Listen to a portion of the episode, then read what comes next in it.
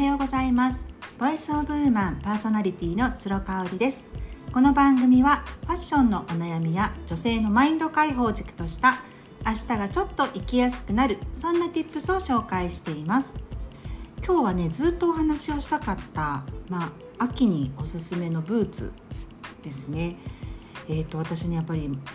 メゾンマルジェラの旅ブーツが本当に好きなんですよ。かれこれ45年愛用しています。であまりにもね私好きすぎてえーと、今ブーツが3つ。で、えーと、とサンダルストラップ付きのサンダルが1つですね。であとは MM6 っていうねあの姉妹ブランドメゾンマルジェラ6の、えーと、サンダルとブーツもあのもう何年も愛用しています。えーと、ライブでちょっとお話ししたんですけどねインスタライブでエルメスの沼 ってあるんですよねあの私バーキンを3年前に出会えて変えて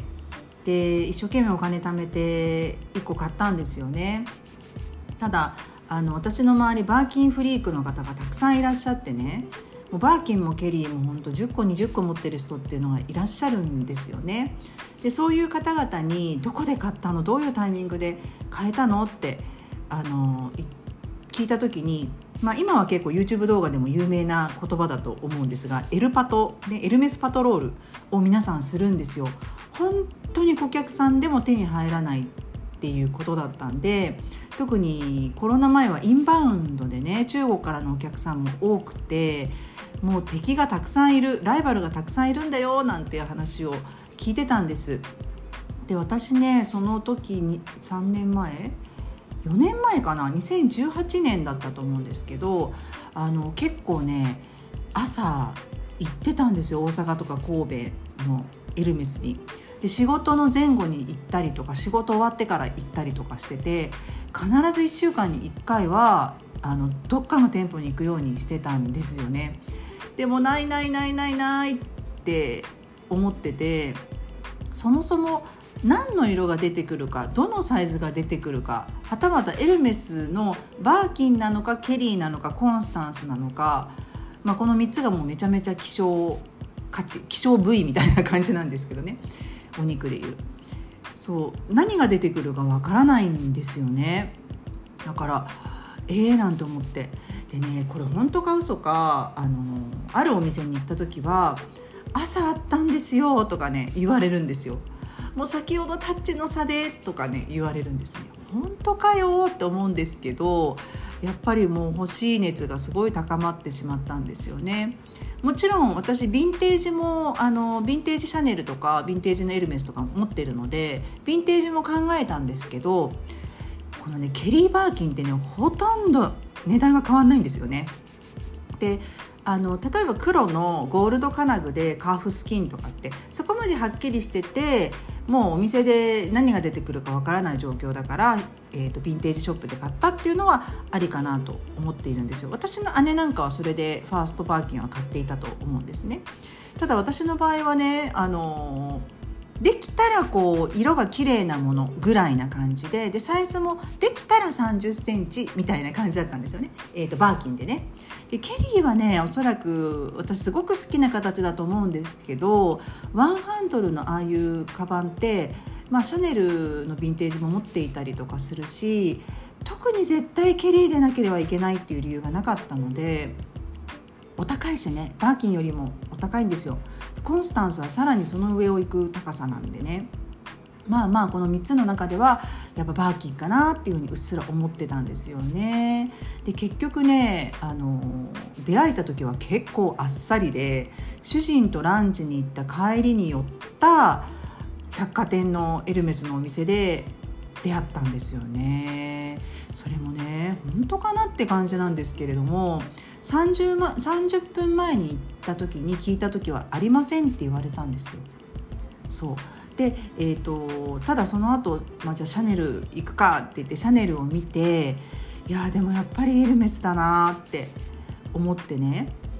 あの私シャネルもマトラッセを1つ小さいの持っててヴィンテージでで、えーと、ボーイシャネルをヴィンテージで1個持ってるんですよ。であの、えーと、ココハンドルみたいなあのやつで昔のヴィンテージも1個持ってて巾着型も持ってるので、まあ、結構シャネルはねヴィンテージで56個持ってるんですよね。だからもうやっぱもういいなと。もうシャネルはいらないなと思っていてであのエルメス戻って靴でも見ようかなって。11月ぐらいだったのかな。でそのクリスマスシーズン前ってすごく入荷が多いっていうのも聞いてたんでまあ靴なんかブーツでも買おうかなと思ってたんですよね。で、えーと、ブーツを1個ね可愛いのがあったので黒いブーツを買いますって言った時に、あのー、店員さんがですね「今日は靴を見にいらっしゃったんですか?」って言ってくださっていやさっき30分前も来たんですよって言ってそれで実は今日カバンが欲しくってバーキンケリーコンスタンスで在庫聞いたらないって言われてってで違う人だったんですけどねあの対応してくださった方がそしたら「あみたいな顔をされて「少々お待ちください」って言って裏に行かれたんですよ。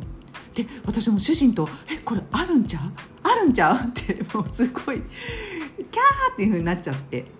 そしたらやっぱ持ってきてくれるんですよもう。でも中身は見えないの。他のお客さんでも見えちゃうから。それでまあいわゆるですねその小部屋小部屋？個室部屋？個室に通されるんですよね。で、えーと、もうここで決めていただかない取り置きとかはできないのでここで決めていただくのを条件に見ていただく形です。で、えーと、見る前に3 0センチのクレという、えー、お色ですと。で革の名前忘れちゃったんですけどカーフスキンだったかな。何だったかな。ちょっとポコポコっとしたようなねあの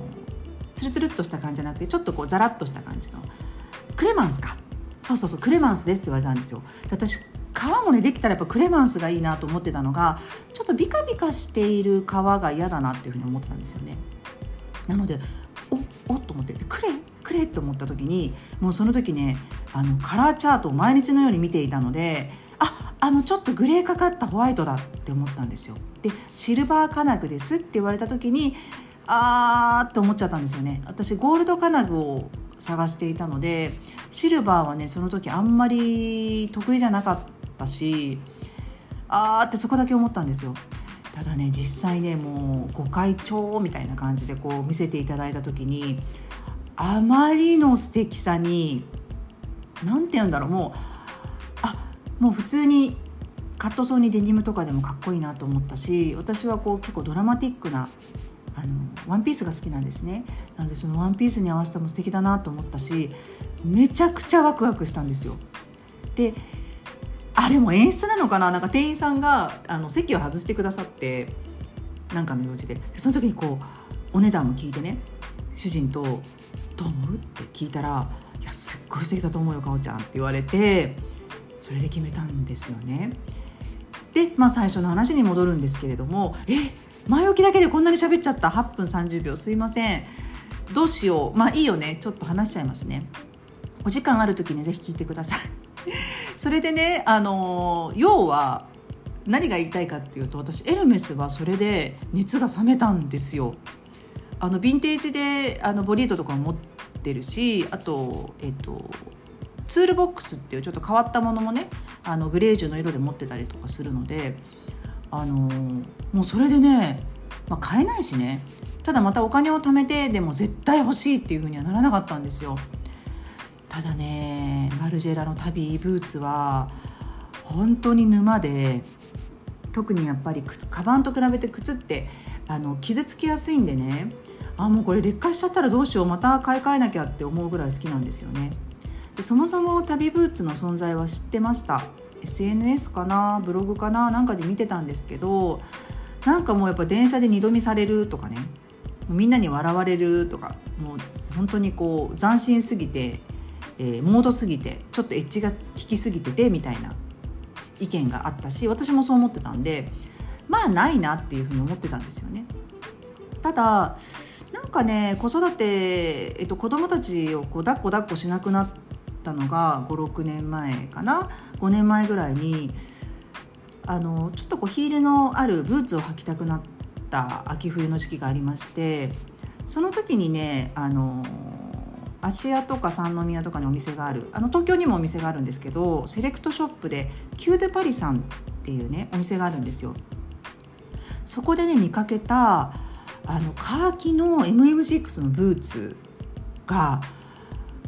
本当に私の中でこれすごい素敵私に絶対似合うと思った。こうボテッとしたようなちょっと丸みのあるトゥーなんですよね。でチャンキーヒールで7センチぐらいなんですけどすっごく歩きやすそうだし色が何よりねもう絶妙なカーキなんですよ。ちょっとしらけたような日に当たったようなカーキの色なんですね。だからもう真緑でもないし黒でもないしもちろんグレーでもないもう絶妙な色で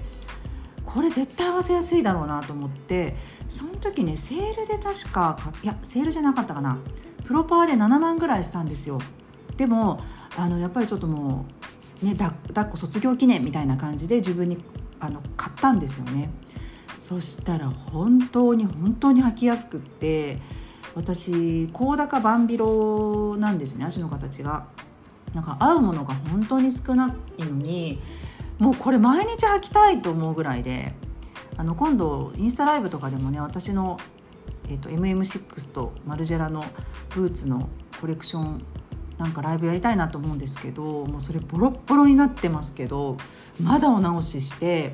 剥げたところ全部塗ってもらったりとかしても履いてます。でやっぱりそこで私 MM6 マルジェラの靴って私合うんだなって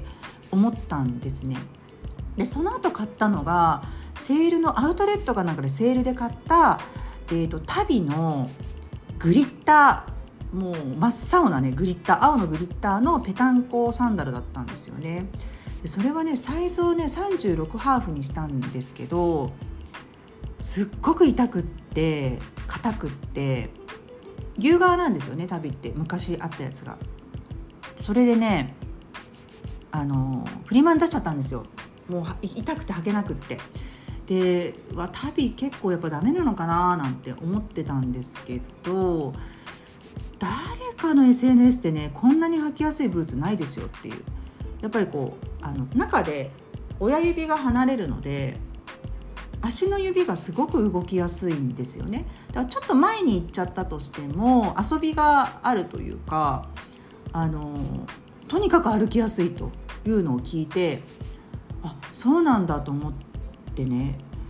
で、まあ、10万以上するのですごく考えて考えて MM6 の新作が欲しかったんですけどなんかあんまりピンとくるのがなかった中旅ブーツその時ね7センチかな？あの7センチヒールのしかなかったんですけど7センチのキャメルを買いました。あ白だったかな？最初白だったかな？そうなんかあの黒はねちょっとやめたかったんですよ。なんか黒はすっごくそこに目がいってしまうしモードすぎるから黒はないなと思ってたので白だったら使いやすいかなと思って白を買ったんですよ。そう。で牛革ね7センチで。そしたらね本当に履きやすくってこれまたねかなりヘビロテしたんですよ。でも白は汚れるしやっぱりこうあの白浮きっていう言葉があるようにブーツだけこう浮き出てるように見えてしまうスタイリングがあるのでもうちょっとこっくりしたアースカラーみたいなの欲しいなと思ってたんですよね。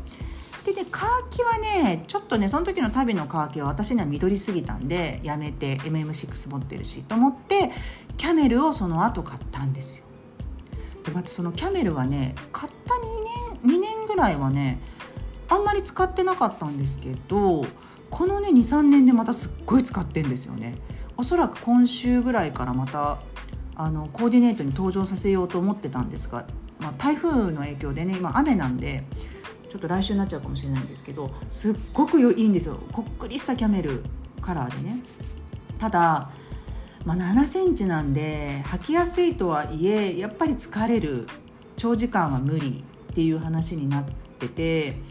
それで今3センチが出たんですよね。であ3センチすごい欲しいなと思っってたんですよ。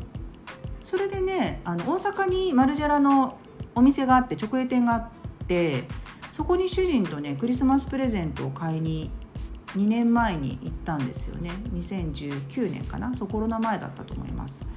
で、えーと、私カバンが欲しくて名前忘れちゃったあのマルジェラのレザーバッグね台形型の。そうあれあれをねあの買いに行って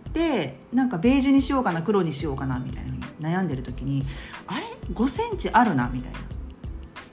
そう5センチヒールあるなと思って3センチかな。ごめんなさいなんか全然3センチかな。3センチヒールあるなと思って。それでねえっ、ー、と皮もめちゃめちゃ柔らかくなっててラムスキンになってたのかな。で